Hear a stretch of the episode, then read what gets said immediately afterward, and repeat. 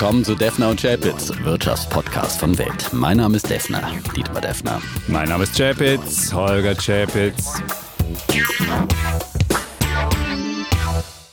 Episode 91, lieber Mhm. Defner. Und jetzt haben wir die Sorglosigkeit quasi amtlich. Wenn du nämlich Wunderbar. unseren wunderbaren Text von vergangener Woche von einem Podcast liest, da ging es um die Frage, wird der DAX nochmal jemals fallen können?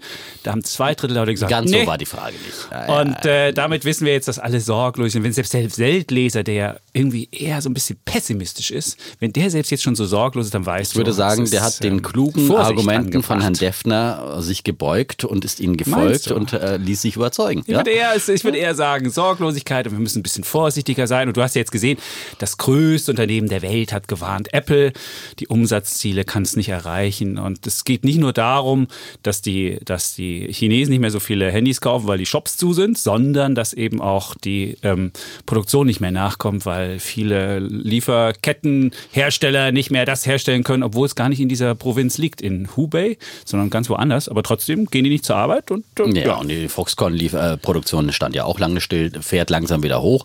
Äh, Foxconn ist ja der Zulieferer von Apple da in, in China, der die ähm, iPhones baut. Aber du das siehst war ja, es. aber ja, aber das habe ich ja auch nicht ausgeschlossen. Ich habe beim letzten Mal ähm, noch, ich will nicht die ganze Diskussion nochmal Ja. aufrollen, aber ich habe gesagt, okay, das wird einzelne treffen. Die Autos, äh, Autobauer sind genauso betroffen und viele andere sind betroffen. Die Frage ist aber, die große Frage ist ja auch gerade aus Börsensicht, ist das jetzt irgendwie äh, einfach nur eine Delle und daran glaube ich. Ich glaube nicht, äh, dass jemand, der sich ein iPhone kaufen wollte, wenn er das jetzt im ersten Quartal nicht tut, ist dann für immer aufgibt und sich dafür, keine Ahnung, ein Huawei-Handy, das gibt's ja dann auch nicht, Konkurrenz äh, ist ja genauso betroffen, äh, sondern dann wird er halt im zweiten Quartal das nachholen und die Produktion kann auch ganz schnell wieder aufgeholt werden, wenn es dann mal wieder läuft, dann werden halt Doppelschichten gemacht und dann kann man auch äh, die Ja, aber verpasste Produktion wieder aufholen.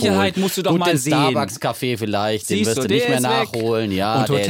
Und die Hotelübernachtung Hotelübernachtung wirst du auch nicht mehr aufholen. Da und weiß der Teufel was alles. Aber im Großen und Ganzen, was die wichtigen Anschaffungen und Investitionen angeht, äh, die werden wieder aufgeholt. Und viele andere, wie gesagt, das äh, chinesische Netflix hat äh, Boom zum Beispiel und, Ja, und viele gut. andere äh, profitieren Aber davon. du siehst Also- auch, dass der Onlinehandel das nicht ausgleichen kann, was eben stationär nicht, nicht gemacht werden kann. Und mir hat einer die Marktstimmung sehr schön zusammengefasst, so nach dem Motto, so Apple Doppelpunkt, wir werden unsere Umsatzziele nicht erreichen, darauf Boeing, macht dir nichts draus, wir machen seit sechs Monaten keinen Umsatz und niemand kümmert es. Und genau das ist die Marktstimmung. Es ist völlig absurd. Die Leute denken, oh, ja, die alles kein Boeing-Aktie Problem. ist natürlich abgeschmiert. Aber nicht ist, äh, wirklich. Blödsinn. Guck dir mal Also ich an. Ja, das ist ja, das ist ja fast nichts passiert, obwohl die ihre.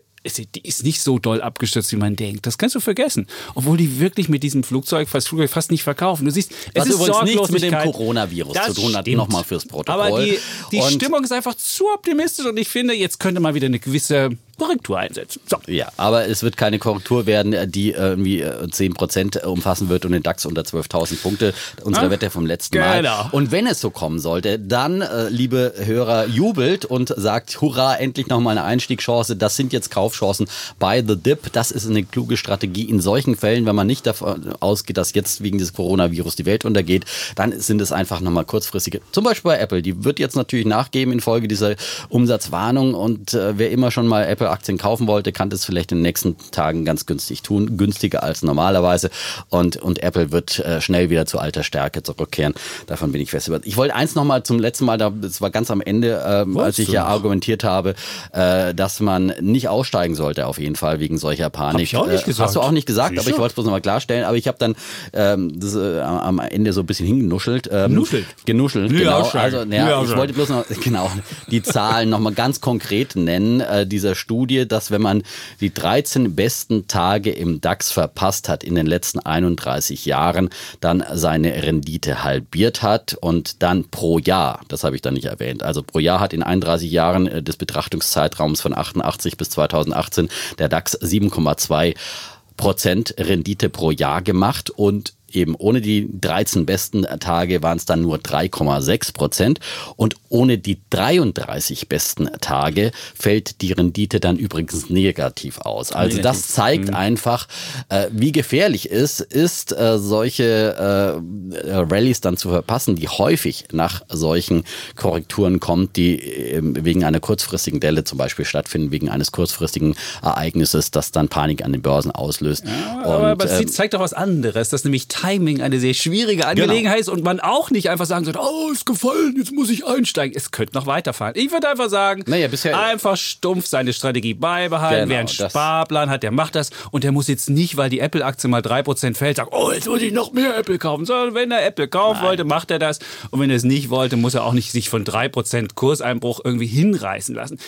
Timing funktioniert in beide Richtungen, nicht weder nach oben noch nach unten. Ja, das also, ist schon richtig, aber man kann, wer schon immer mal eine Apple-Aktie kaufen wollte und gesagt Gut. hat, aber irgendwie ist sie mir doch ziemlich teuer, kriegt jetzt einfach vielleicht nochmal eine Chance äh, und äh, kann die nochmal 3, 5, 10 Prozent vielleicht sogar günstiger kaufen und äh, dann wird Apple, wie gesagt, auch diese Delle aussitzen und solange die Produkte begehrt sind, solange das keine äh, strategische Wende ist, dass das Geschäftsmodell irgendwie in Gefahr bringt, weil die Leute jetzt wegen eines Coronavirus überhaupt keine Handys Handys mehr kaufen oder was auch immer, ja, dann ist es überhaupt kein Problem, ja. Und äh, von daher, wie gesagt, ist das dann möglicherweise einfach eine Chance und kaufen, wenn die Kanonen donnern, sagt man an der Börse, mhm. kaufen, wenn der Coronavirus äh, äh, um sich greift, äh, kann dann die auch die Devise sein. Einfach Ruhe bewahren und einfach das machen, was man schon immer ja, gemacht ETF hat. Man ja, genau. genau. Immer, das ist ja unser Ding. Und wir das, haben auch ganz viel Post wieder bekommen Ding. und wir werden immer noch nach der ETF-Liste gefragt. Und ich glaube, viele Leute wissen gar nicht, die haben alle unsere wunderbare äh, Financial Empowerment-Sendung gehört. Das war, glaube ich, die 85. 85, genau. genau. Immer wieder nochmal empfohlen, denken, auch zur Weiterempfehlung. Genau. Ja? Und sagen immer, oh, ihr macht so eine tolle Sendung. Und die jetzt wahrscheinlich jetzt hier zuhören und denken, warum streiten die sich denn? Wir streiten uns normalerweise. Das müssen wir nochmal allen Leuten sagen, die vielleicht neu dazugekommen sind. Wir sind uns in einem einig, man sollte clever anlegen mit einem ETF-Sparplan. Und da sind wir uns einig, was so die sonstige Interpretation der Wirtschaftswelt anbetrifft, da sind wir uns nicht immer einig. Ich habe übrigens die Styling-Abteilung endlich bekehrt oh. zum ETF-Sparplan. Hast du? Ja, habe ich. Wunderbar. Nach jahrelangem Predigen, ja. Wir hören jetzt Aber auf den Podcast. Immer wieder, die hören auch ab und zu mal den Podcast, Wirklich? aber äh, persönliche äh, Ansprache hilft manchmal noch mal Gut. besser und persönliches Nachfragen. Ja, man muss manchmal ermuntern, man muss manchmal auch ein bisschen strenger nachfragen und äh, ja, ich konnte sie überzeugen. Ja. Wunderbar. Äh, also, der stete Tropfen hüllt den Stein, der stete Tropfen macht den ETF-Sparplan fein. Werden wir, jetzt, oh, das hat er schön. wir werden vielleicht Podcast, äh, wir werden vielleicht ETF-Sparplan-Prediger. Das wäre vielleicht ein neuer Job, wenn die Medienbranche weiter schrumpfen sollte. Und wie, der, wie, der Kollege, wie der Kollege Röhl, der bei uns war, immer noch eine sehr hörenswerte Folge. Der Wanderprediger in Sachen Aktien, wie er sich selbst bezeichnet. Ja, oh. ein wunderbarer. Ja. Da wird das noch hören Da ist noch viel Missionierungsbedarf. Ja. Da ist in Deutschland einfach Brachland und da gibt es noch viel zu predigen. Aber wenn jetzt mittlerweile schon die Weltleser ähm, optimistisch werden in Sachen DAX, wenn die demnächst alles kaufen hier, dann geht es aber steil bergauf mit dem DAX mhm. hier. Dann Apropos Feedback, wir mhm. haben, ich habe eine Mail bekommen, da ging es um den klassischen, es ging um Österreich, hatte ich ja letzte Woche erzählt, dass ich da im Urlaub war in den Skiferien und dann gab es den klassischen Konflikt Ösis gegen Piefke und da wurde ich bezichtigt, ich wäre so das klassische westdeutsche überlegene Blick auf die Ösis. Dabei ist er doch ein Ossi. Da, da, bin ich ein Ossi. Das, das schon mal Ossi gegen Ösi. So ist es. Und der Ossi und der Österreicher sind ja eigentlich Freunde, als die Österreicher waren ja immer neutral und wir hatten zur DDR, haben die immer ein sehr, sehr, sehr hübsches Verhältnis, äh, haben wir geprägt und äh, insofern kann ich gar nicht überheblich gewesen sein. Und er hat mir erklärt, warum, ich, ich hätte da was falsch erzählt, Österreich würde nicht nur an seinen Skigebieten hängen, sondern hätte auch einen ganz tollen Mittelstand und der Mittelstand hätte jetzt erst wieder ein ganz tolles Konjunkturpaket bekommen, deswegen würde es auch ohne Schnee da laufen. Und das Zweite, ich würde verklären, dieses deutsche Billigheimertum. Ich hatte ja gesagt, dass im deutschen Supermarkt die Preise viel billiger sind als in Österreich. Das soll ich nicht verklären, sondern es läge einfach daran, dass der Österreicher mehr verdienen würde und die da viel besser mit ihrem, mit viel mehr, viel mehr Geld bekommen würden und deswegen würden sie mehr ausgeben. Aber selbst wenn man mehr Geld hat, heißt es ja nicht, dass man mehr ausgeben muss, dann kann man das Geld für andere Sachen ausgeben. Also ja. Naja, und man muss ja sagen, für deine Verhältnisse kam Österreich ja noch relativ gut weg. Ja? Also, mhm. lieber Hörer, muss man hören, äh, wenn der über Italien herzieht, ja, dann, obwohl es da auch einen guten Mittelstand. Aber eins muss man sagen, äh, der Kurz hat ja wirklich auch eine gute Reformpolitik gemacht in den letzten Jahren. Ja, äh, das, das auch wurde auch gar nicht so beachtet äh, äh, in Deutschland, aber der hat sehr, sehr viel äh, Wirtschaftsreform angestoßen, Arbeitsmarktreform und Österreich ist wieder auf einem guten Weg. Reformen, die jahrelang in mhm. der großen Koalition verpennt wurden. Und jetzt macht er Schwarz-Grün und mal wieder vielleicht ein Vorbild. Aber es gibt da keinen Mindestlohn, keinen gesetzlichen. Da muss ich nochmal den Klugscheiße heraushängen lassen. Es gibt da nur so Kollektivverträge, die geschlossen werden zwischen Arbeitnehmern und Arbeitgebern, weil er meinte, wir haben einen höheren Mindestlohn. Stimmt nicht. Es gibt so Kollektivverträge. Und da bekommt okay. man beispielsweise im Einzelhandel 4000 Euro. Ich war damals, als ich in Österreich war, im Urlaub, habe ich gefragt, wie läuft denn das mit, dem, mit der Bezahlung hier? Und dann hat die Frau erzählt, sie wird im Kollektivvertrag 4000 Euro verdienen. Da dachte ich, im Einzelhandel. Wow. Wow. Da Willst du gleich mal umschulen? Ja? Meinst du, in Österreich? Aber ich weiß, die nehmen einen, glaube ich, nicht auf. Die Piefke ist, die mögen die ja nicht so. Äh, ich glaube nicht, nee. Aber du könntest ja, ja Nutella-Fachverkäufer werden. Ja, ich habe ein Bild von Nutella aus Neuseeland bekommen. Wow. Und da ist es noch teurer. Also, also Neuseeland ist, glaube also ich, alles nach Neuseeland auswandern ja, will, sage ich nur, ja, da ist der genau. Nutella-Preis so Neuseeland, hoch. das nee. Paradies für ja. die deutschen Angsthasen, die immer davon träumen, in Neuseeland, da ist ja die Welt in Ordnung. Oder aber, Australien. Aber da ist es gibt bloß ein paar Waldbrände, aber sonst ist man da sicher vor allen Unheil, ja, das einem in Europa muss mehr droht. Für die ja, ja, ja, ja. Ja. Äh, du wolltest doch was über Tesla erzählen, glaube ich. Über Tesla, ja, ja. Tesla. Ja. Wieder mal ein Hoch auf Tesla. Tesla hat äh, die Gunst der Stunde genutzt, ja. Das muss man den, sagen, Gunst der Stunde. Hohen Aktienkurs mhm. und äh, eine Kapitalerhöhung äh, verkündet. Und das Erstaunliche war nicht, dass sie diese Kapitalerhöhung jetzt ausrufen, wo die äh, Tesla-Aktie so teuer geworden ist, äh, sondern wie die Börse dann reagiert hat. Da gab es vorbörslich erstmal ein Minus von, glaube ich, 7% oder sowas in der Art. Und dann hat die Tesla-Aktie sich von diesem Schock wieder sehr schnell erholt und dann deutlich im Plus geschlossen, weil normalerweise eine Kapitalerhöhung ja immer was Negatives für die Börse, weil die bestehenden Aktien verbessert werden. Aber in dem Punkt hat man einfach gesagt, ja, ist eigentlich ganz klug von Tesla, jetzt äh, sich Kapital zu beschaffen und wieder ein finanzielles Polster, obwohl man es nicht unbedingt dringend nötig hat. Man hat ja noch ein, was auf der hohen Kante. Auf der anderen Seite stehen ja viele neue Investitionen an. Äh, zu Investitionen in Grünheide komme ich gleich nochmal, ja. ob man sich dieses Geld vielleicht spart.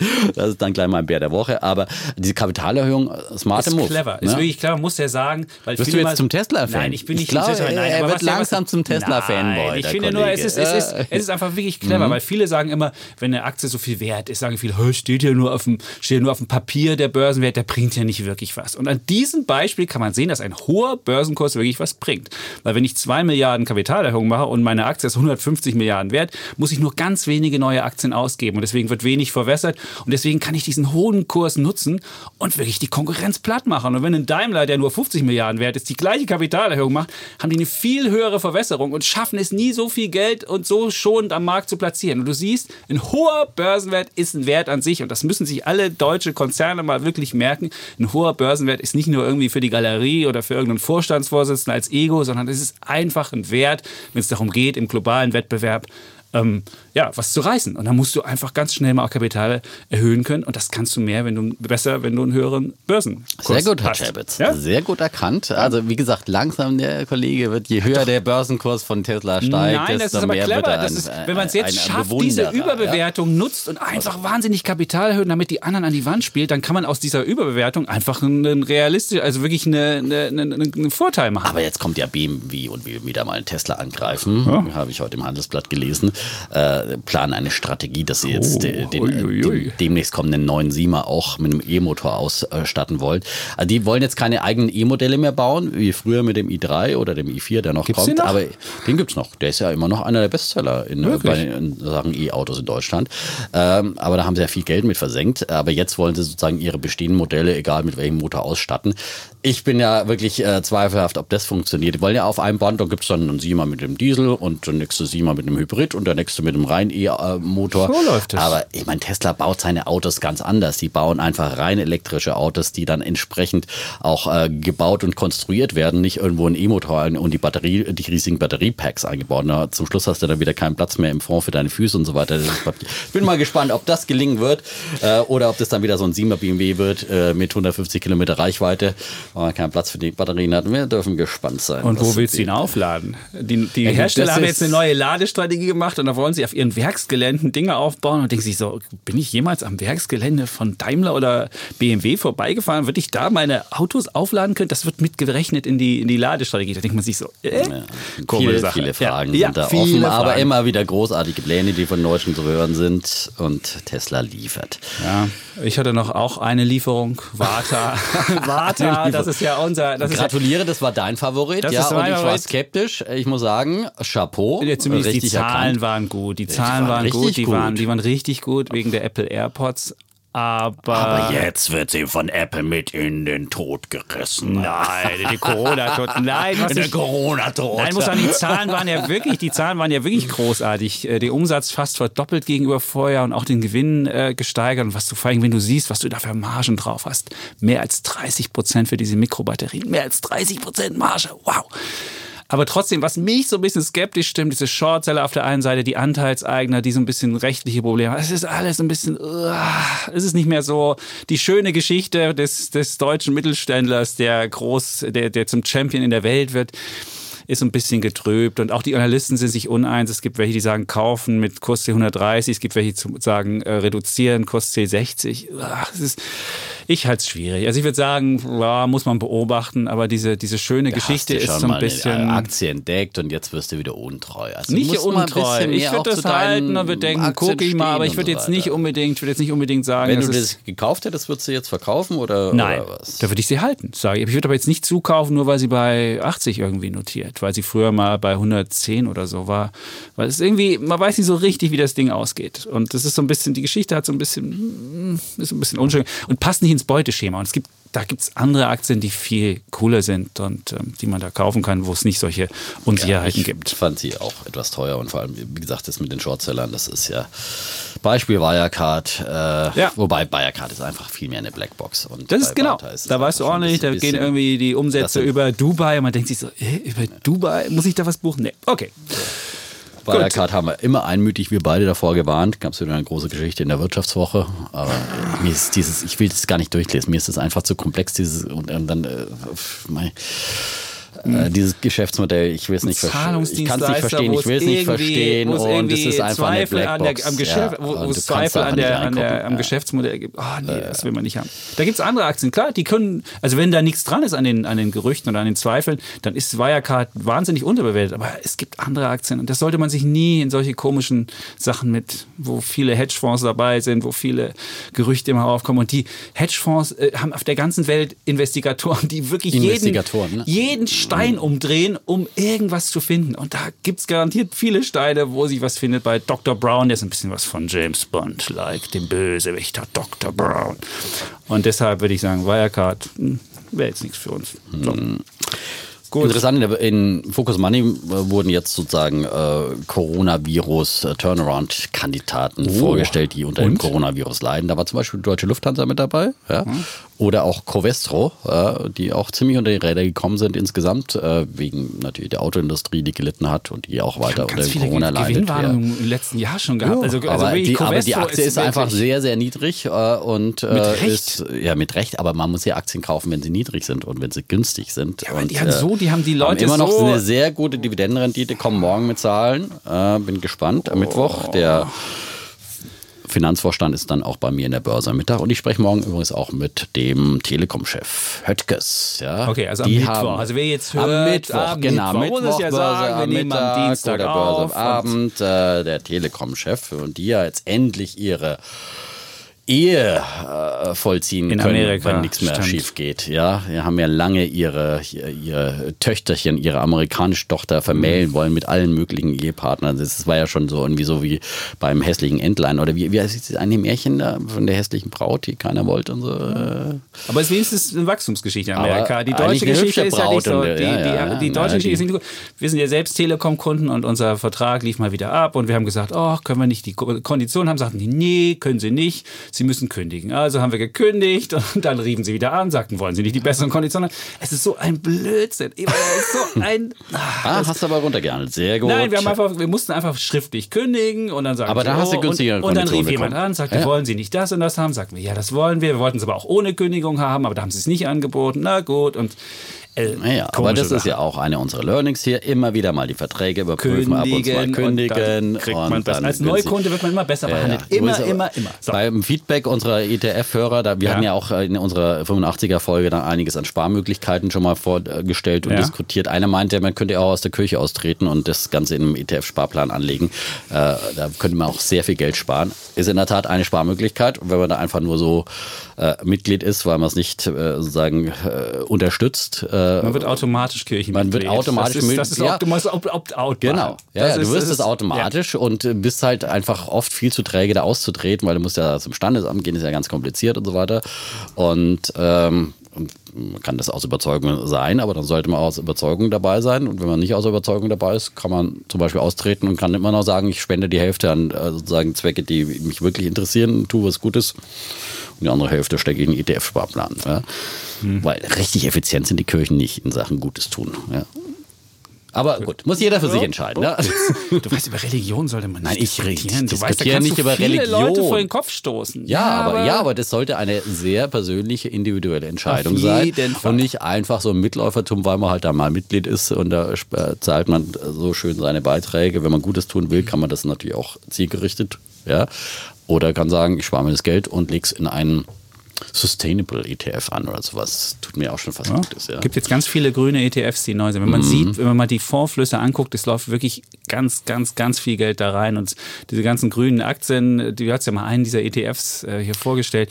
Das Clean Ding ist- Energy äh, das ETF. Ding ist so Ja. in die, durch die Ja, Decke das war, gegangen. das war in ist- unserer Weihnachtsfolge, Ja. ähm, war glaube ich auch auf unserer ETF-Liste mit drauf, ja? War das, Das äh, ist diese Clean Energy ETF, Hammer. äh, weil da Solar- und Windkraft drin ist und das, das ist halt ist wirklich äh, sozusagen Ja. äh, alternative Energie vom Feinsten, muss man sagen. Und andere an alternative Energiehersteller sind auch noch mit drin. Und da glaube ich auch wirklich an eine, eine große Zukunft, weil jetzt, man, das ist, äh, es ist einfach nötig, äh, weltweit äh, diese Energien auszubauen. Und äh, wird man nicht vorbeikommen. Und äh, die Energie, die Anbieter sind ja immer effizienter geworden jetzt einfach. Die können jetzt sind wirklich konkurrenzfähig, Solarenergie und Windenergie. Ja, Aber wahnsinnig. Die, die, die Dinger sind wahnsinnig überbewertet, weil halt wahnsinnig viel Geld. überbewertet. Doch, es Nein, läuft wahnsinnig nein, viel Geld in nein. diese kleinen, in diese kleinen Buden rein. Das, Ach, der das Markt ja ist viel zu kleinen. klein für, die, für das Volumen, was da reingeht. Ah, Und da sieht man den Nachteil, wenn du viele große Flüsse in, in einen kleinen Sektor rein hast, dann kann der Schwanz mit dem Aber Hund die sind, nicht, die sind überhaupt nicht überbewertet, weil die sind jahrelang runtergeprügelt worden. Also zum Beispiel ist ja da Cinco Solar eine Aktie, die ich selber auch habe, äh, chinesische, ich glaube der weltgrößte chinesische Solaranbieter auch. Äh, und die, die hatten ein super niedriges KGV, ist gerade in den letzten Tagen jetzt ein bisschen angesprungen. Ähm, die Windkrafthersteller, die sind voll verprügelt worden in den letzten Jahren. Nordex zum Beispiel äh, keine macht- gemacht, machen keine richtig. Gewinne, aber Ja. die, die haben einen riesigen Auftragseingang. Ja. Ey, Aktienkurs Äh, hat was mit. Gewinnen zu tun. Schon mal drüber Nein? Aktienkurs hat äh, nimmt, Mit der Zukunft. nimmt die Zukunft Oh, voraus. Ja, die sind ja der, so der Kollege, der Kollege. Nein, ja. als kluger Investor musst du die Ku- Zukunft voraussehen und, und äh, gucken, äh, wird Nordex bald ist wieder vielleicht eine Gewinnzone schaffen. Die Aktie habe ich auch, sage ich auch nochmal dazu. Äh, und äh, dann kannst du darauf setzen, äh, dass die dann auch wieder profitabel werden. Natürlich äh, muss äh, irgendwann müssen da Gewinne fließen, aber äh, man kann auch solche äh, Phasen dann aussitzen. Das sollten wir mal drüber diskutieren. Machen wir als Thema demnächst Was- mal. was? Grüne Aktien. Ich Grüne finde das Aktien. schon. Das machen Können wir mal demnächst. gerne mal Ja. diskutieren, ja, genau.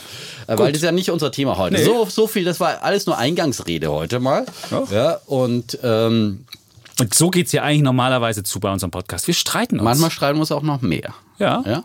Ja. So, ja. Dann wird's ähm, lauter. Und ansonsten haben wir unsere Rubriken, also wir haben ein Thema noch, das wir heute kontrovers diskutieren wollen. Und Da geht es um mal Immobilien. Immobilien. Da können wir schon mal jetzt einen kleinen Teaser Ja, machen. der Kollege Chapitz ruft wie jedes Jahr äh, in unserer guten Podcast-Tradition die das Immobilienblase aus, die bald platzen wird. Ja, und äh, Bisher letztes Jahr die auch schon. Ja, Ja, ja, ja. Letztes Jahr hatte ich auch schon äh, darüber nachgedacht, aber Ja, es ja, ja, kam genau, ja. Und sie geht weiter und bläst sie immer weiter auf. Ja, ja, und wer ja, Kollegen Chapitz gefolgt ist, hat schon wieder 10% Rendite verpasst, sozusagen. Ja. Ja, ja, es geht ja auch um verpasste Renditen. Man kann immer sagen, man kann, wie die Crash-Propheten, die auch ständig vor irgendwie äh, äh, Aktiencrashes warnen, ja, und dann irgendwann mal in 30 Jahren einmal Recht bekommen und dann sagen, ja, wir haben es ja schon immer gesagt, aber keiner rechnet mal nach Glaubst und du- sagt, was, was habe ich für Renditen verpasst? Glaubst ja? du ernsthaft, wenn du eine Immobilie dir letztes Jahr gekauft hättest, mit all den äh, Nebenkosten, die es gab, dass du damit natürlich einen hast du jetzt noch keinen Plus. hast? Du kaufst ja eine Immobilie. on. Ja, ja, gut. Also Bei ehrlich. 15% Nebenkosten in diesem Jahr du. ja, kaufst du eine Immobilie ja nicht auf, auf äh, Sicht von einem Jahr, aber du hast sie halt einfach günstiger gekauft als. Jahr.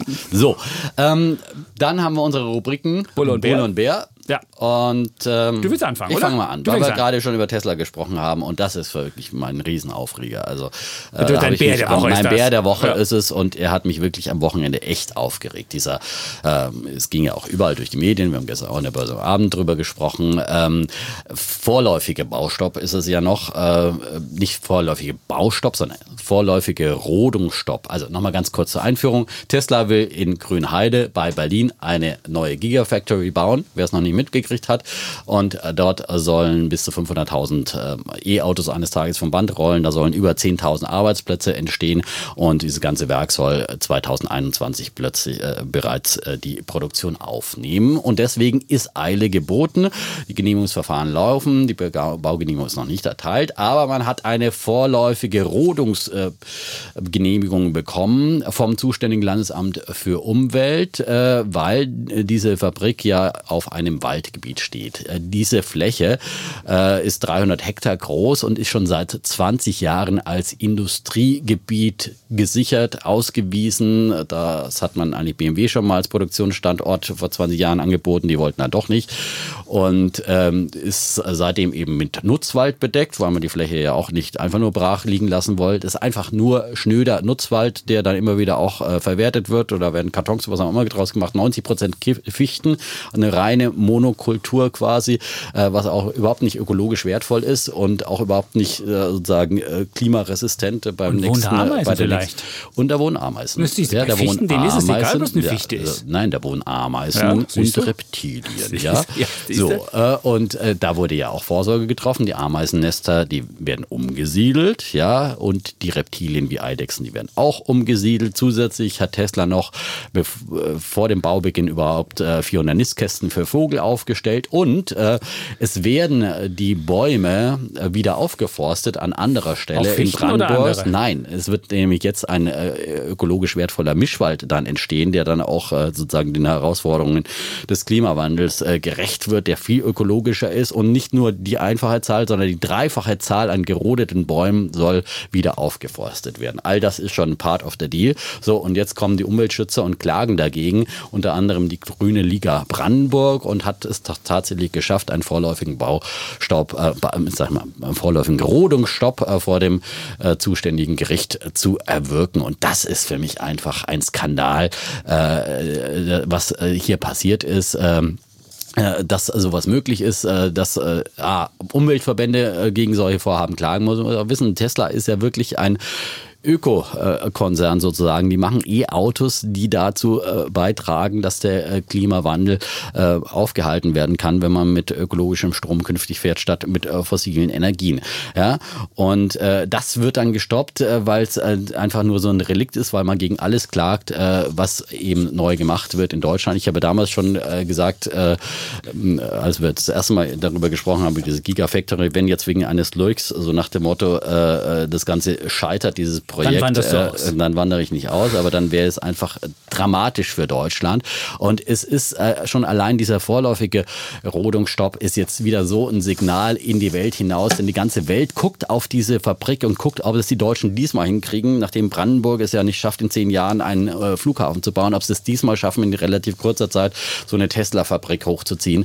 Und äh, alle Augen der Welt und der Investoren weltweit sind auf äh, Brandenburg, auf Grünheide gerichtet, auf diese Fabrik.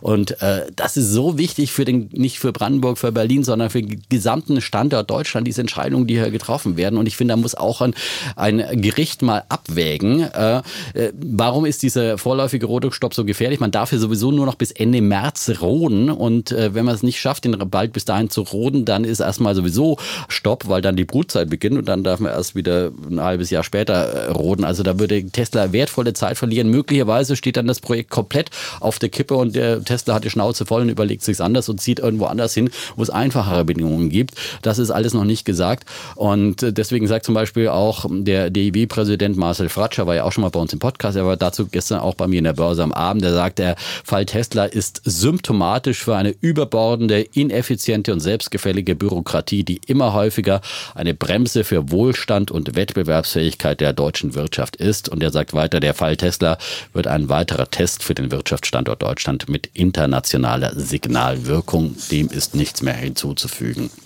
Außer, dass es dein Bär der Woche ist. Mein Bär der Woche, ja. Ja. Wie eingangs erwähnt. Wer kriegt den Nochmal. eigentlich jetzt? Das Gericht oder Das die Gericht Umweltschützer? und die Umweltschützer, die dagegen Beide. Beide. Ja, Beide. Ein Doppelbär. Ja. Ein Doppelbär. Wir beide haben ihn verdient. ja- Ja. Also, nein, ich finde, man muss einfach da auch als Gericht dann einfach mal ein Abwägen. bisschen Ich abwägen. Abwägen ist also eine auch eine Abwägung von ökologischen Interessen zu sagen. Auf der einen Seite äh, Klimawandel und auf der anderen Seite, ich meine, das Ganze ist ja, die ganzen Auflagen sind ja erfüllt. Äh, Es gibt ja eine Genehmigung, eine vorläufige Genehmigung des äh, Amtes. Äh, Und Fichte gegen Mischwald, das hat mich am meisten Und die, die überzeugt. Auflagen, selbst wenn, selbst äh, wenn äh, sozusagen diese Genehmigung doch noch scheitern sollte, die noch nicht erteilt ist für die Fabrik, äh, müssten die trotzdem wieder aufforsten. Ne? Diese Wiederaufforstungsbedingungen sind ja, das ist ja rein das Risiko von, von Tesla, dass man da früher anfängt. Äh, und äh, wie gesagt, also das dann zu stoppen, ist echt ein Unding. Das macht dich jetzt so, dass du Das mit deinem Papier, das macht mich schon mit dem Papier Das- hier rumkraschelst Nein. die ganze Zeit. Ich meine, der Podcast-Hörer wird sich denken, was raschelt der Defner und macht immer so. Mach ich Genau, auch mal. mach ich auch mal. Ja, mal wieder Papiere gut. sortieren. Ja, sehr gut. Solange ich hier keine Gläser umwerfe. ja. aber es ist ein, äh, ist ein würdiger Bär. Ja, und man muss ja auch sagen, Marcel Fratscher ist ja nun wirklich nicht verdächtig, ein äh, böser Neoliberaler zu sein, der immer nur sozusagen äh, die Wirtschaft gegen die Umwelt, sondern das DIW hat ja zum Beispiel eine ganz große Umweltökonomie und die sind ja da auch in diesem Bereich führend und äh, also der ist da wirklich äh, unverdächtig irgendwie äh, als äh, Lobbyist der Industrie zu sein oder sowas. Aber jetzt können wir sehen, ob wirklich Deutschland ernst macht und Mhm. mit diesen erleichterten Genehmigungsverfahren, wir hatten das ja auch bei unserem Weltwirtschaftsgipfel, da war auch immer die große Klage, dass in Deutschland es zu lange dauert, dass Verfahren äh, beendet werden und dass man solche Urteile hat. Und jetzt gucke mal. Vielleicht ist es so ein klappt. Weckruf. Vielleicht ist es ein ja, Weckruf. Ja, weil klar, wenn wunderbar. so ein deutscher Mittelständler da nicht bauen darf, da kü- küm- kümmert sich keiner drum und der hat die gleichen Probleme logischerweise, aber das macht kein mediales Echo. Aber das ist jetzt wirklich ein großer Aufschrei. Das war im Wall Street Journal und Ja. bei Bloomberg und überall lief das. Ja, die das ganze ist das Welt guckt auf für Deutschland. Deutschland, ja. Das muss man sich jetzt einfach mal bewusst sein. Fichten, die deutsche Fichte. Das ist eine ganz neue. What is deutsche Fichte? I'll tell me about it. Oh, wow. What is so important about deutsche Fichte? Wunderbar. So, jetzt, bevor du jetzt hier deine, dein, dein, dein Englisch-Abitur raushängen lässt, würde ich jetzt mit meinem. mit meinem Da hatte ich schon abgewählt. mein Englisch ist ungefähr auf dem Niveau von Herrn Habeck oder darunter. Achso, ja, das ist, das ist nicht aber du bist nicht Politiker. Und wir machen unseren Podcast, Ja, obwohl genau. immer wieder viele sagen, mach das doch mal auf Englisch. Da sage ich immer, unser, unsere Wortintelligenz wäre im Deutschen wesentlich höher als äh, im Englischen. Und, ja, was man in der deutschen Fichte jetzt gesehen hat. So, Ja. dann würde ich mal meinen Bär in der Woche machen, damit wir ja auch Bär gegen Bär machen. Mein Ja. Bär der Woche ist der DAX. Jetzt denkst DAX. du, DAX, wie kann das sein? Gute Frage. Der wird ja von hat dir oft angezählt. Der hat doch einen neuen Rekord gemacht, der DAX. Ja. Aber der DAX Drei Tage in Folge hat er neue Rekorde Ja. gemacht. Muss man auch mal sagen. Ja, Ja, nachdem, nachdem der Herr Chapitz letzte Woche zum Verkauf geraten hatte. Nicht zum Verkauf. Er sagt, er sagt ja nie irgendwie was. Können Ich verkaufe nicht. Aber ich glaube nur, dass Das der DAX gibt mal einen 15 Prozent. Na fällt. klar, ja. das sollte es auch mal geben. Aber ich sage ja nicht deshalb, der dass du den DAX Kram verkaufen auf den. Rücksetzer, auf den angekündigten. Ja, den Chapitz hat er nicht Drei. Tage in Folge neue Rekorde markiert. aber. Er hat. Neue- mal jetzt muss ich trotzdem mal, warum okay, hat er. zu deinem Bär der Woche. Komm mal, Bär der Ja. Woche. Stimmt.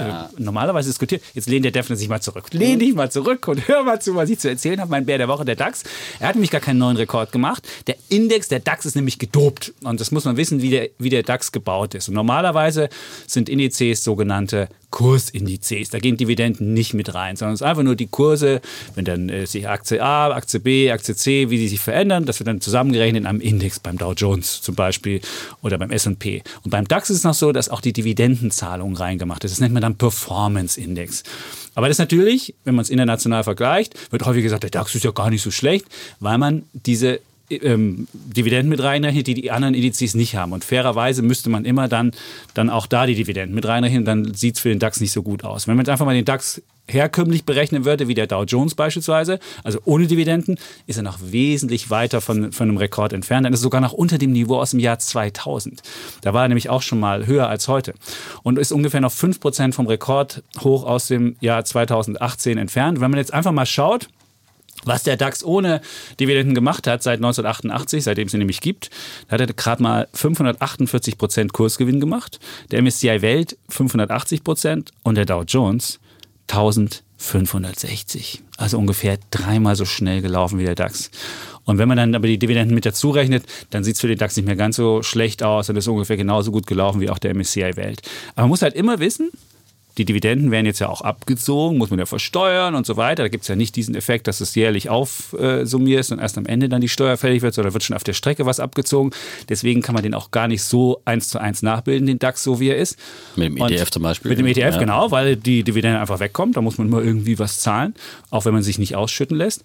Und deshalb ist der DAX nicht der dolle Index, wo man immer denkt, dass es ist. Und deswegen mein Bär der Woche, geht an den DAX, der künstlich gedopt ist. Und dopen finden wir ja doof. Künstlich gedopt. Ist finde, künstlich das ist, gedopt? Ja, aber das ist wieder eine. eine. Es ist halt ein bisschen wird anders berechnet als andere. Ich finde eigentlich äh, Performance Index äh, das, das fairere, ja, das klarere in der Darstellung, finde ich, weil das zeigt einfach die wirkliche Rendite des Anlegers. Okay, wenn die Steuereffekte dazukommen, ist nochmal was anderes. Aber ansonsten äh, finde ich, äh, sieht es halt, äh, siehst du halt einfach, was, was du kriegst, äh, sozusagen, und was du verdient hast in den, in den letzten Jahren. Und in Deutschland werden ja auch äh, hohe Dividenden ausgeschüttet. Ja, ich meine, wenn du jetzt zum Beispiel die Telekom-Aktie anschaust, die kam seit dem Börsengang kursmäßig nicht wirklich vom Fleck, aber da gab es halt immer wieder gute Dividenden, äh, zeitweise über 5 Prozent äh, in einzelnen Jahren. Und äh, hat der Anleger sozusagen trotzdem seinen Schnitt gemacht, wenn er nicht gerade bei Höchstkursen über 100 eingestiegen ist oder was. Ja. Aber viele sagen halt, der DAX, das ist so ein Basisinvestment wie der MSCI Welt. Und das muss man den Leuten einfach mal nehmen, diese Idee. Der DAX kann man als Beimischung gerne machen, kein Problem,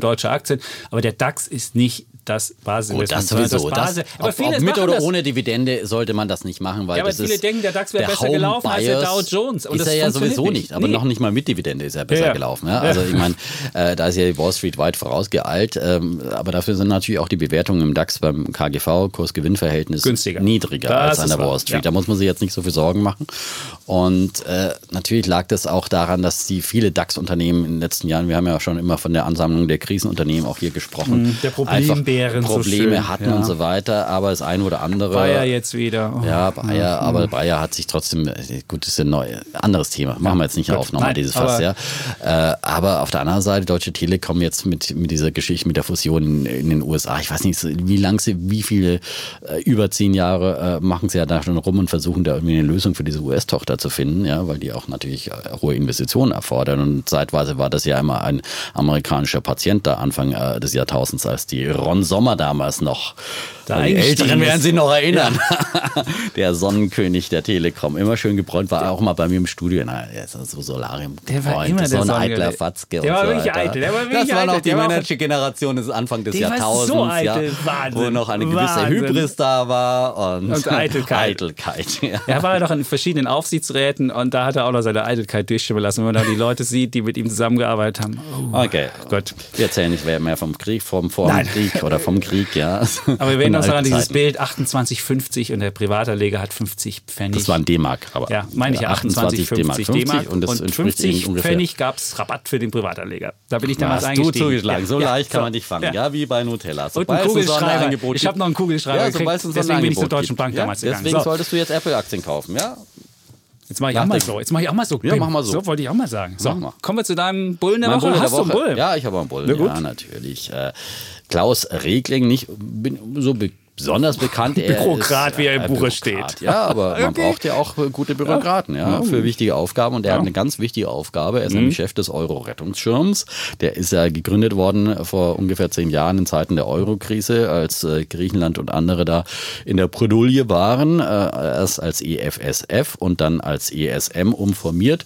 Ähm, und äh, der hat der Welt ein Interview gegeben, dem Kollegen Tobias Kaiser, der ja jetzt Korrespondent in Brüssel, Ja, ist. Ein Ja. sehr angenehmer Kollege. Ja. Sehr clever. Dr. Kaiser, ne? Ja, Dr. Ja, Kaiser. hat einen Doktortitel und ist ja auch Volkswirt, ne? Er ist auch äh, Volkswirt, ja. Volkswirt, er kennt sich aus und ist jetzt in Brüssel der Statthalter von Welt, ja? Und hat mit dem Herrn Regling ein sehr ausführliches Interview äh, geführt und das fand ich sehr gut und deswegen würde ich dem ganzen äh, den Aussagen Herrn Reglings hier mal meinen Bullen der Woche geben und ein paar Passagen zitieren. Er sagt zum Beispiel was zur Integration der Eurozone, äh, die voranschreitet. Was? Auf der Hand. Lass mich halt einfach mal Was? Das schreit, wir sehen doch, wie die Wirtschaften auseinander die Integration der Eurozone schreitet voran, das war halt eine. Frage von, nein, das war noch eine Frage von Tobias Kaiser. So. Und dann sagt er, der ja. Entschuldigung, ich einfach mal, lehn dich einfach mal zurück, ja. Lass mich halt einfach mal einen Satz. Und auf der anderen Seite gleichzeitig europapolitisch auseinanderdriftet. Wie passt das zusammen? Hat der Kollege Kaiser gefragt. Ähm, und äh, dann sagt äh, Regling, äh, ja, das illustriert den Erfolg des Euroraums, denn all das passiert gerade nicht im Euroraum, also das politische Auseinanderdriften, sagt Regling. Dort werden die Institutionen also im Euroraum stärker und die Rate der Zustimmung zum Euro ist mit 76 Prozent so hoch wie nie. Der Euro Euro scheint ein Zusammengehörigkeitsgefühl zu schaffen, das stärker ist als in den übrigen Ländern. Das ist ja, wirklich, das ist ja. 76 Prozent zustimmen. Ich weiß, dass dir das nicht gefallen wird. Ich weiß, dass dir das, ja. Man fragt sich immer, wer hat diese Umfrage gemacht? Ja, weil bei Umfragen werden nie alle Das gefragt. Eurobarometer ist eine der, der seltsamsten Umfragen, die es gibt Das in ist jetzt Das mein du Bulle der Woche, einmal den kannst du dir jetzt einfach mal so anhören. Und das ist nicht unser Diskussionsthema. Ich sage nur, was Okay. Herr Regling sagt und das sind, sind einfach Stimmen, Ja. die man auch mal, äh, das sind äh, die Experten. So. Und dann kommt die Frage, wird der Währungsraum auf die nächste Krise, ist er gut vorbereitet? Und dann sagt Herr Regling, die nächste Krise im Euroraum, die wird eines Tages kommen. Wir stehen allerdings heute im Euroraum wesentlich robuster da als vor zehn Jahren. Damals hatte ein halbes Dutzend Länder Haushaltsdefizite von mehr als 10 Prozent der Wirtschaftsleistung und zusätzliche Handels- und Leistungsbilanzdefizite von 10 bis 18 Prozent des BIP. Diese volkswirtschaftlichen Ungleichgewichte sind alle verschwunden. Was? Die Franzosen haben, haben, haben eine Schuldenquote von fast 100 Prozent. Das ist höher als 2008. Da sagt er, ist Er spricht verschwunden. von Die machen ein Haushaltsdefiziten, höheres Defizit als 3 Prozent in diesem Jahr.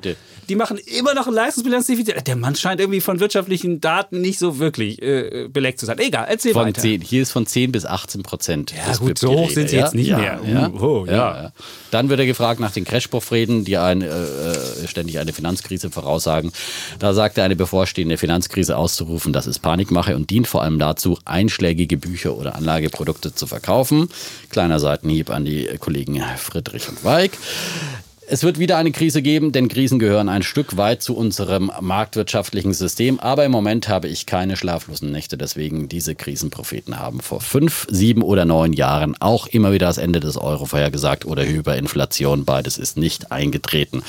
So, und ein Zitat noch zu Griechenland. Ähm, da sagt er, Volkswirtschaften sind nie aus dem Schneider, auch Griechenland nicht, aber es gibt in Griechenland tatsächlich große Fortschritte. Athen hat seine Wirtschaft dereguliert, viele Unternehmen privatisiert und seine Wettbewerbsfähigkeit verbessert. Das sind die Grundlagen dafür, dass die Wirtschaft in den kommenden Jahren kräftig wachsen kann.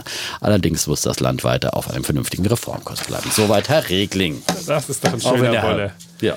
Warum die so EZB. Monat für Monat noch 20 Milliarden in den Euroraum pumpen muss, damit der Laden zusammengehalten wird, das hat er nicht erzählt. Aber sei es drum, wir Da wollen gibt jetzt es ja ein nicht... anderes Interview mit Frau Schnabel, da hat er Frau Herr Chapitz kritisch nachgefragt, kann man sich auch durchlesen und da gibt es auch gute Argumente. Aber da wurden Gut. alle kritischen Fragen des Herrn Chapitz dann auch Gewürdigt. Das wollte ich eigentlich auch fast als Bulle der Woche machen, weil das natürlich auch sehr erkenntnisreich ist, sollte man sich mal durch. Ich kann ja nicht die ganze Zeitung vorlesen, ne? kann man sich jederzeit im Internet mal durchlesen, aber da gibt es auch wie wertvolle Meinungen aus berufenem Munde. Ja? Ja, ja, da hat sie uns erzählt, äh, warum wir Deutschen die falsche Einstellung dazu haben. So, Ja, ja. Ja. Ich hoffe, dass das mal ein bisschen was hängen geblieben bei dir. Ja. Es ist, äh, ja. Ja. Gut, kommen wir zu meinem Bullen der Woche, bevor wir jetzt hier uns über Europa streiten wir besonders heftig. Ja. Ähm, weil ich bin ja auch ein Anhänger der No-Bailout-Klausel und man fragt sich, warum es eine Institution braucht, die Staaten rettet, wo wir doch eigentlich im Vertrag mal geschrieben haben, dass wir Staaten nicht retten wollen. Aber das ist das nur am Rande. Jetzt kommen wir zu meinem Bullen der Woche. Deutsche Bank ist mein Bulle der Woche. Es geht hier übrigens nicht um die Rettung von Staaten, es geht um die Rettung des Euro. Und wenn die, wenn die EZB für Finanzstabilität zuständig ist, dann muss sie natürlich erstmal die Währung zusammenhalten. Ganz einfach ist das. Aber die ESM Nochmal ganz einfach erklärt für dich. Ja, aber vielleicht ja? der ESM, warum gibt es den ESM? Ja, wo, der doch eigentlich der, wo wir doch eigentlich uns im, im Vertrag geschworen hatten oder zumindest äh, geschrieben haben, dass es keine Rettung von Staaten gibt. Fragt man sich, warum es eine Rettungsbehörde dann gibt. So, aber das ist egal, ob das jetzt mit dem Recht vereinbar ist oder nicht, können wir ein Das andermal war auf jeden diskutieren. Fall, ja, das hat er, das sagt er in dem Interview auch, kann er das ganze Interview vorlesen, dass der Europäische Gerichtshof mehrfach ja, die Legitimität auch des ISM äh, sozusagen bestätigt hat. Also kannst du richtig? nicht behaupten, dass es nicht mit dem Recht vereinbar ist. Es sind immer solche Aussagen, die hier getroffen werden. Ich meine, es ist mehrfach von oberstem Gerichtshof in Europa bestätigt, auch vom ESM? Richtig, ja. Wirklich? Gab's Auch. da ESM-Urteile? Ja, gibt's auch ESM-Urteile. Habe ich noch gar nicht gesehen. Dann werde ich das sagt mal. der Herr Riegling. Der leider gerade wenig zu tun hat und ganz viel Geld hat. So, Ist aber doch gut, jetzt, wenn er wenig zu tun Ja. hat als Rettungsfonds. Gut. Das ist ja, äh, aber jetzt kommen wir mal zu meinen Bullen hier, oder? Wir müssen ja mal beste, hier. Der beste Feuerwehrmann ist der, der nichts zu tun hat. Ja? Das ist gut. Aber es ist gut, dass man einen hat. Gut. Ja. Dein Bulle der Woche. Mein bitte. Bulle der Woche, Deutsche Bank. Jetzt denken Ja, alle schon. Wahnsinn! Bank, Nee. Wahnsinn, danke. Das danke, ist jetzt danke. mal echt eine Überraschung. Ich wollte mal, ich wollte mal Weil nachdem der Herr Chapitz Bären meisten? Bären der Woche verteilt hat an die Deutsche. Bank, Genau. das ist jetzt wirklich ein, ein Systemwechsel fast. Ja? Das ist ein, ein, ein, ein Time Changer, ein, ein, Ein weiß gar Historic nicht, Event, ein um es mal auf Englisch ja, zu ich weiß sagen. gar nicht, was Oh, ich, da yeah. finde ich gar keine Begriffe dafür. Ja, Ja, ja, deswegen gibt es ja einen, einen Historic Shift. Signale. In a Historic Shift. Der Ja, Chapitz, ja. äh, äh, wir wollen ja, er einer, der gerne mal seine Meinung hängt. Das Fähnchen gerne in den Wind. Überhaupt ja. nicht. Das ist doch nicht Fähnchen in den Wind hängen. Es geht einfach darum, Wie bei der dass Tesla-Aktie. Ich sehe schon, nächste Woche kriegt die Tesla auch noch den Ich bin kein. Dogmatiker. Und ich bin nicht dogmatisch. Ich sage immer Tesla, immer doof, alles doof von Tesla. Sondern man kann auch anerkennen, wenn jemand den hohen Aktienkurs ausnutzt, um davon einen Wettbewerbsvorteil sich zu verschaffen, kann man das doch anerkennen. Da muss ich auch nicht sagen, Wäre schön, aber man kann wie der Def natürlich auch bei 180 oder 200 Dollar sagen, Tesla wird eine hervorragende Zukunft haben, auch wenn es momentan nicht so doll aussieht. Und man sagen. Äh, das vorhersehen und vorher Man kann auch mal ah, sagen, bei 28 Dollar bei, bei wie heißt dieser komische Internetladen, den du hier gesagt hast, dass der komische Samwer uns alle Das reich ist bei macht? 26 Euro. Und Ja. übrigens, die, die Rocket Internet Aktie, Ah, Rocket gestern Internet. 4% Ah, oh, zugelegt. wow. Ja. Rocket Gut. Internet lebt. Ja. Lebt. Das war ein Lebenszeichen. Ein. Lebenszeichen. Gut, Ja, er lebt okay. noch. Gut. Ja, okay. okay. Also kommen wir Ja. zu meiner beim Bullen Dein der Woche, Bullen der Woche. Deutsche ist die Bank. Deutsche Bank. Ja? Man höre und staune. Ja, es geht nicht darum, dass ich jetzt weniger Briefe bekomme. Kriege ich immer noch so viele Briefe? Also ich immer noch überfluten einen mit Briefen. Weil Ja, dann bin ich mal in die Filiale gegangen, habe gesagt, will ich nicht mehr. Da sagen, ja, müssen Sie irgendwie im Internet fünf Häkchen Ja, setzen. Habe es ich auch versucht, aber Hast ich du nicht geschafft. Ich bin zu geschafft. Ja, gut. Meine Frau Internet ist ja auch Neuland. Die ganze Familie Internet ist Neuland. Chapitz Losch hat es nicht geschafft, muss Nein, ich sagen. so schwer ist und es nicht. Ich und hab du das wirst geschafft. Ich hab's Woche geschafft. Ich bin auch kein Briefen einmal wirklich geflutet. Und die meinen, das wäre regulatorisch so, warum es bei anderen Banken nicht so ist. Habe ich auch mal gefragt, aber die Deutsche Bank ist halt besonders regulierungsfrei. Aber deswegen haben sie es nicht bekommen. Mhm. Sie haben meinen Bullen bekommen dafür, dass die Aktie eine gewisse Wende geschafft hat. Und zwar ist ein bisschen Vertrauen zurückgekehrt. Sie war ja bei 6 Euro, sogar unter 6 Euro. Jetzt wieder über 10 Euro gestiegen in der vergangenen Woche. Und äh, was auch sichtbar ist, ein Ankeraktionär ist jetzt neu dazugekommen, nämlich Capital Group aus Los Angeles, so ein großer Kapitalverwalter. Die haben mehr als 3% der Aktien gekauft, 64 Millionen. Man sieht also, dass so ein bisschen Vertrauen zurückkommt. Und äh, das ist nicht nur bei der Aktie so, sondern auch bei Anleihen. Die haben so eine sogenannte Coco-Anleihe gegeben. Das ist so eine, so eine Hybrid-Ding. Da geht es darum, wenn dein Eigenkapitalanteil, deine Tier-One-Ratio unter ein bestimmtes Niveau ist, dann wird diese Anleihe umgewandelt in eine Aktie. Also es ist eine risikoreichere Anleihe. Hat und da haben sie mit irgendwie so Steuerparadiesen. Nee, an hat es nicht. Koko-Inseln Es geht einfach, ist einfach eine clevere Idee, wie man eine Anleihe macht, die mit zum Eigenkapital gezählt wird. Und diese Anleihe hat 14 Milliarden Nachfrage bekommen, wo sie nur 1,2 Milliarden überhaupt äh, platziert haben. Also du siehst, wie groß das Vertrauen wieder in die Deutsche Bank ist. Der Buchwert ist gestiegen von 0,2 auf 0,36. Also man sieht, wenn man mal die ganzen Werte der Deutschen Bank werden ja immer in der Bilanz aufgeführt und dann kann man den Börsenwert dagegen setzen und das ist ein bisschen angestiegen, aber ist immer noch unterbewertet im Vergleich zu Unicredit. Beispielsweise ist der äh, Kursbuchwert 0,5. Credit Suisse bei 0,8 und wenn man JP Morgan sieht bei 1,8. Nur die Commerzbank ist mit 0,3 noch schlechter bewertet von der Börse. Ich will jetzt nicht sagen, dass jetzt die Deutsche Bank aufholt und den nächsten Buchwert auch von 1,8 hat, aber zumindest sieht man, dass die Wende, das ganz fiese geschafft ist und jetzt muss man halt gucken, wie es weitergeht und dafür kann man auch mal einen Bullen der Woche geben. Das Auch wenn ich ich jetzt bei 10 Euro Nein, nicht mehr das- das einsteigen finde würde. Das würde ich nicht gut, machen, ja. aber ich finde einfach, man muss auch mal Aber du hast ja schon bei 8 Euro verkauft. ich habe ja, ich hab bei 6G und bei 8 verkauft. Ich weiß, das war zu früh. Mal 20 Prozent liegen lassen. Ja? Mehr als 20 Und das im 150. 30 Jubiläums- Prozent. im Du 100 kannst nicht rechnen. Von 8 auf 10? Fast. Das ist ist ja bei 10, 20 oder 10, 30. Das sind Aber schon von 8 auf 10 sind. sind 30 Prozent fast. Sind 2,40 Was? Euro, 40, sind 10,40 Von, Euro. ich habe jetzt von 8 auf 10 gerechnet, das sind 20 Prozent. Nee, das wären Nein, nur das sind 61. 25 Prozent. Siehst du? Okay. Ja, Also, das 8 auf 10. siehst du aber über 10. So. Ja. Also, sind gut, 30 Prozent. gut, Aber ich habe jetzt- mit 10 gerechnet. Jetzt haben, wir Okay, noch 13, 25 jetzt haben wir noch 13 ja. Minuten für unser Riesenthema. Das ist wirklich ein bisschen wenig hier. Ich Ich, sehe schon wieder, wir gehen im Streit auseinander und äh, müssen Und dann bei müssen 9 dann wieder Minuten vertagen. Okay. 59 Also, du darfst es einführen. Ich darf es einführen, genau.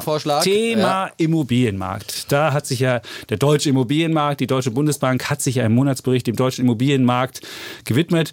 Und wenn man das so liest, denkt man am Anfang, oh, klingt ja gar nicht so schlimm. Aber wenn man sich die Zahlen genauer anguckt und den Bericht bis zu Ende liest, dann hat das schon eine gewisse ähm, Sprengkraft. Und zwar sieht man, dass die Preise sich in Deutschland weiter von der Realität und auch von dem Alltagsleben der Deutschen abgekoppelt haben.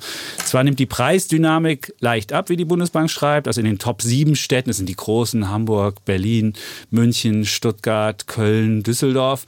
Ähm, da ist, die, ist, der, ist der Preisanstieg nur noch 6,5 Prozent, was wesentlich langsamer ist als noch in den Vorjahren. Aber wenn man die Mieten sich dagegen anschaut in diesen Städten, sind die Mieten nur noch um 2,5 Prozent gestiegen. Also so so wenig wie seit 2010 nicht mehr so wenig stark, also so undynamisch. Und wenn man sieht, dass viele ja halt Immobilien sich kaufen, um damit ihre Altersvorsorge zu machen und damit mit Mieten sich ein Auskommen zu verschaffen, sieht man, wenn die Preise so viel stärker steigen als die Mieten, dann hat man ein ganz un, un, unwuchtiges Verhältnis und dann äh, hat man auch relativ kleine Renditen. Das Zweite, was noch viel schwerer wiegt in meinen Augen, ist, wenn man sich die Einkommensentwicklung anschaut und dann die Preise anschaut, dann ist auch da eine mächtige Unwucht zu sehen. Und dann schreibt die Bundesbank, die Immobilien in Deutschland sind 15 bis 30 Prozent in den großen Städten überwertet und das Kaufpreis-Mieten-Verhältnis. Also man kann ja mal gucken, ich kaufe was, und dann kriege ich eine Miete, eine Jahresmiete und dann kann ich gucken, wie viele Jahresmieten muss ich zahlen, um, um das wieder rauszuhaben. Das ist in einigen Städten jetzt mittlerweile von so ungefähr zwischen 36 und 40 und das ist 30 Prozent, also mehr als 30 Prozent über dem langjährigen Schnitt. Und dann sieht man halt, wenn sich was so weit von der, ich sollte mal sagen, Realität oder von der wirtschaftlichen Rationalität abkoppelt, dann ähm, ist es in meinen Augen überwertet. Und dann sollte auch gerade vor dem Hintergrund von den ganzen politischen Initiativen, Mietpreisbremsen, Mietstopps und was es da alles in einzelnen Bundesländern gibt, finde ich, Mietendeckel, genau, sollte das Ganze mal, ähm, finde ich, sollte dieser, dieser unheimliche Anstieg, der im letzten Jahr sich fortgesetzt hat, wenn auch nicht mehr ganz so stark, sollte zum Ende kommen. Und deswegen sage ich, Immobilien überwertet und man sollte da Blase, haben wir jetzt sein. eine Immobilienblase oder nicht? Naja, Ja, du in der musst du mal ein Blase- bisschen hier zuspitzen, deine Aussagen. Also ich würde schon sagen, das ist eine Immobilienblase, aber in Deutschland ist es halt, ist es halt anders als andere Immobilienblasen. Es ist nicht so un, es ist halt nicht so fies finanziert wie Amerika beispielsweise. Es ist zwar der Fremdkapitalanteil ist deutlich gestiegen, also die Leute müssen, um das finanzieren zu können, mittlerweile 85 Prozent Fremdkapital aufnehmen. Das ist auch ein Rekord in der deutschen Geschichte. Also man sieht schon, die Leute müssen sich strecken, die sich überhaupt noch leisten können.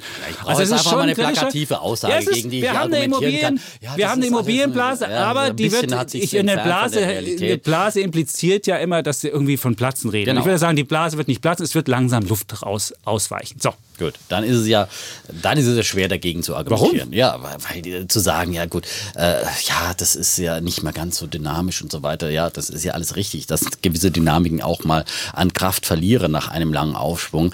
Aber äh, ist es kein Grund zur Panikmache? Äh, das würde ich jetzt einfach mal dagegen sagen und, äh, und, und sagen, äh, dass ähm, eben es keine Blase gibt, gibt in, in Deutschland, keine Immobilienblase. Das sollte man einfach mal festhalten.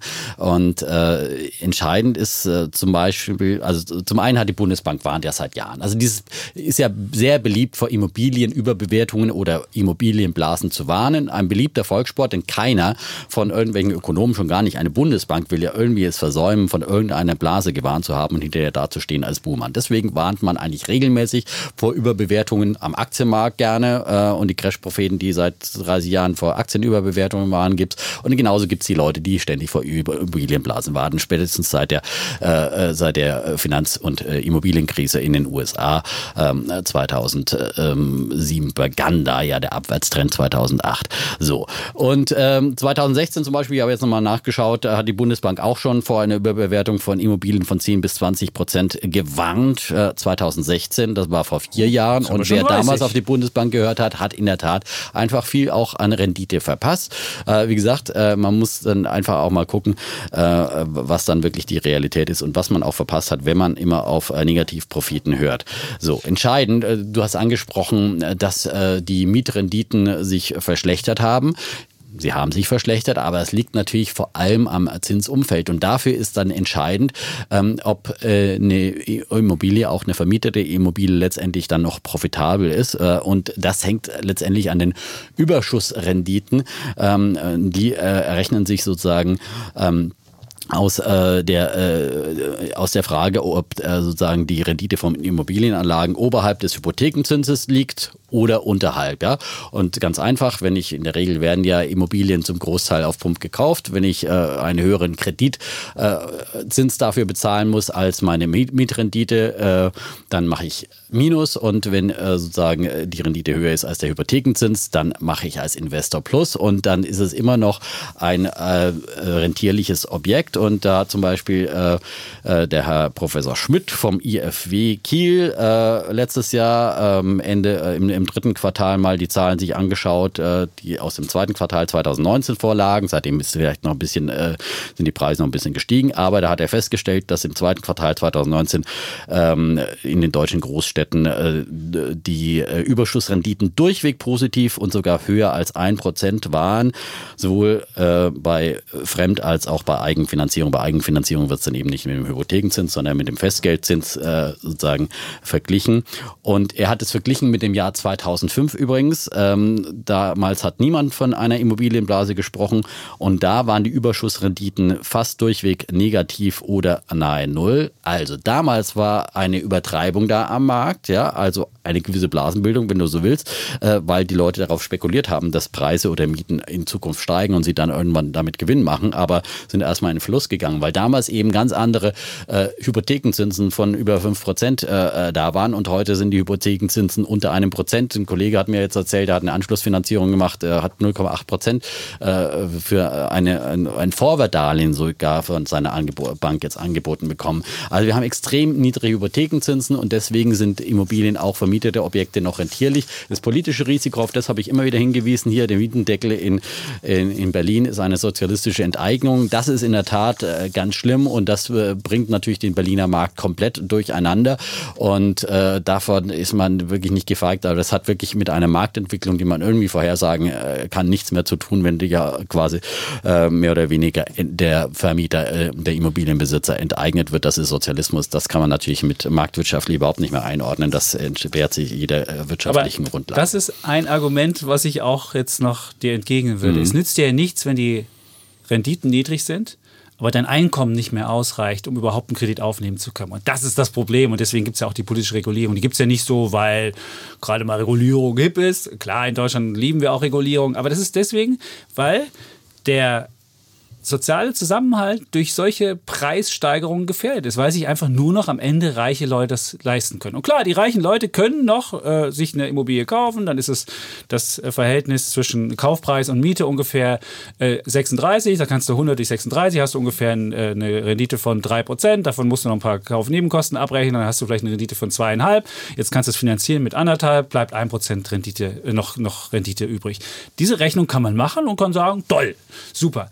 Aber derjenige, der sich das nicht leisten kann, der hat davon überhaupt nichts. Es sind nur die Leute, die hebeln können, die Kredite machen können, die genügend Eigenkapital mitbringen können, um es überhaupt sich zu leisten. Aber Kollege, das ist doch ein ganz anderes Thema. Nein, nein, nein, nein, nein. Das ist ein ganz anderes es Thema. Geht um wenn du sagst, es gibt eine Immobilienblase. Es geht, es geht um die Bezahlbarkeit von Wohnraum ja, und ob du dir das leisten kannst. Und das ist auch ein aber gesellschaftliches das, Phänomen. Ja, und wenn du feststellst, und du feststellst, sagen, wir haben dass eine an den Einkommen, doch, wenn du an den Einkommen, es wird natürlich, es geht immer um Erschwinglichkeit. Eine Blase wird auch an Erschwinglichkeit. Wenn du beispielsweise den Empirica-Index anguckst, Empirica ist so ein ähm, Immobilienanalysehaus und die haben auch verschiedene Blasenindizes gemacht und da wird ein, der größte Blasenindex ist, wenn du Immobilienpreise zu Einkommen rechnest. Und das ist, dann hast du die größte Blase hier in, in, in Deutschland. Und dann werden die Leute langsam grillig und denken sich so, äh, Moment mal, ich kann mir als junger Mensch, als armer Mensch oder so, kann ich mir keine Immobilie mehr leisten. Und dann stellt man fest, das macht den sozialen Zusammenhalt in Deutschland kaputt. Und dann kommt die, dann kommt die Regierung und wird da äh, intervenieren und wird sagen, nee, so geht das nicht mehr, wird versuchen, Mieten zu grenzen und solche Sachen. Und damit machst du den Markt wirklich kaputt. Und deswegen sage ich, äh, das ist eigentlich der Blasenindikator, den ich für am, am, am trefflichsten finde, weil der die Stimmung in der Gesellschaft auch spiegelt. Und daran, wenn du das, den, den, den Blasenindikator anguckst, ist es halt besonders überwertend. Deswegen mhm. denke ich, dass Immobilien in Deutschland am, am Einkommen gemessen einfach Aber wenn man sich die längerfristige Entwicklung seit 95 anschaut, zum Beispiel, habe ich auch irgendwo gelesen, äh, dann ist diese Einkommensentwicklung besser gewesen als die Immobilienentwicklung, weil wir hatten nämlich in den 90ern eine Immobilienblase in Deutschland mit dem Aufbau Ost, ja, mit wahnsinnigen Sonderafas, die man haben konnte. Damals der deutsche Michel da in Immobilien sich reingestürzt Hat in Ostdeutschland äh, und Trabantenstädte gebaut wurden. So viel zum Thema äh, Geisterstädte, die in China gebaut werden, was du letztes Mal angesprochen hast. Die wurden auch in Deutschland gebaut, äh, in Ostdeutschland damals staatlich gefördert und äh, keiner wollte da anziehen. Das war unsere Immobilienblase und seitdem ist nämlich der Markt sich ganz anders entwickelt als im Rest Europas, äh, als zum Beispiel Spanien, wo es dann Anfang des Jahrtausends irgendwie eine große Blase gab und Deutschland hinten anblieb. Und da hat Deutschland auch so immer noch ein bisschen Nachholbedarf, deswegen die Preisanstiege hier. Die Erschwinglichkeit von Immobilien, und die hängt hauptsächlich an den Nebenkosten. Das ist das, äh, das K.O.-Kriterium für junge Familien. Da müsste die Politik ran. Es sind nicht so die absoluten Preise, die kann man ja auch finanzieren über Darlehen. Aber das Problem nee, ist, dass man die Nebenkosten, 15 Prozent Nebenkosten musst du ja aus dem Eigenkapital stemmen. Ja? Und da könnte mal die Politik, wenn neben sie mal dem wirklich, Eigenkapital ja, hast du das ja, noch. neben das dem Eigenkapital, genau, das neben dem, ja, 20 Prozent Eigenkapital ungefähr, aber äh, vor allem dann nochmal 15 Prozent Nebenkosten. Wenn du die äh, deutlich reduzieren würdest, das sollte die Politik mal ran, habe ich schon lange gefordert. Maklerkosten sollten im Verkäufer aufgebrummt werden, ja, ein anderes Ver, äh, Verhandlungspotenzial. Diese Notarkosten, diese überhöhten Notarkosten, die müssen mal gesenkt werden. Und äh, die Grunderwerbsteuer, das ist die größte Frechheit der Politik, äh, die muss abgeschafft werden, äh, zumindest für Familien, für, für das erste Eigenheim oder die erste Wohnung, für den Eigennutz, äh, weil das ist eine Frechheit, immer zu sagen, wir fördern Wohnraum und dann kassiert der Staat ab 5,5 Prozent oder mehr teilweise. Das ist äh, einfach ein Unding, ja. Und da könnte man dann Immobilien auch schnell wieder erschwinglich machen. Und wenn man das jetzt zur sozialen? Frage hier, wie du erklären ja, will, dann hat der Staat Möglichkeiten und äh, ansonsten kann man dann eben... Geld, super. Genau. Das und war, was ist mit dem Baukindergeld? Was hat die Preise weiter die, die angehoben? Preise, das hat überhaupt nichts gemacht. Ja, ja. ja genau. Das und deswegen, ist, wenn du jetzt was anderes machen würdest, dann würde, wenn die Nebenkosten senken, würde das auch noch eine Wette vor den 60 Minuten. Ich würde einfach mal sagen, die Wette ist Immobilien werden dies Jahr nicht schneller als die Inflation laufen. Das haben sie in den letzten Jahren ja immer gemacht und damit heißt du, real wirst du mit Immobilien nichts mehr verdienen dieses Jahr. Ich glaube auch nicht, dass wir wieder 10 Prozent wie letztes Jahr machen, aber, aber ich glaube, es wird mehr als die Inflation sein. Die Wette ist angenommen und äh, steht. Wir haben es geschafft. Vor 60 Minuten. Gut. Und freuen uns über Feedback und sagen ansonsten Tschüss. Und ciao. Bleiben Bulle. Und Bär. Defner. Und Chapitz.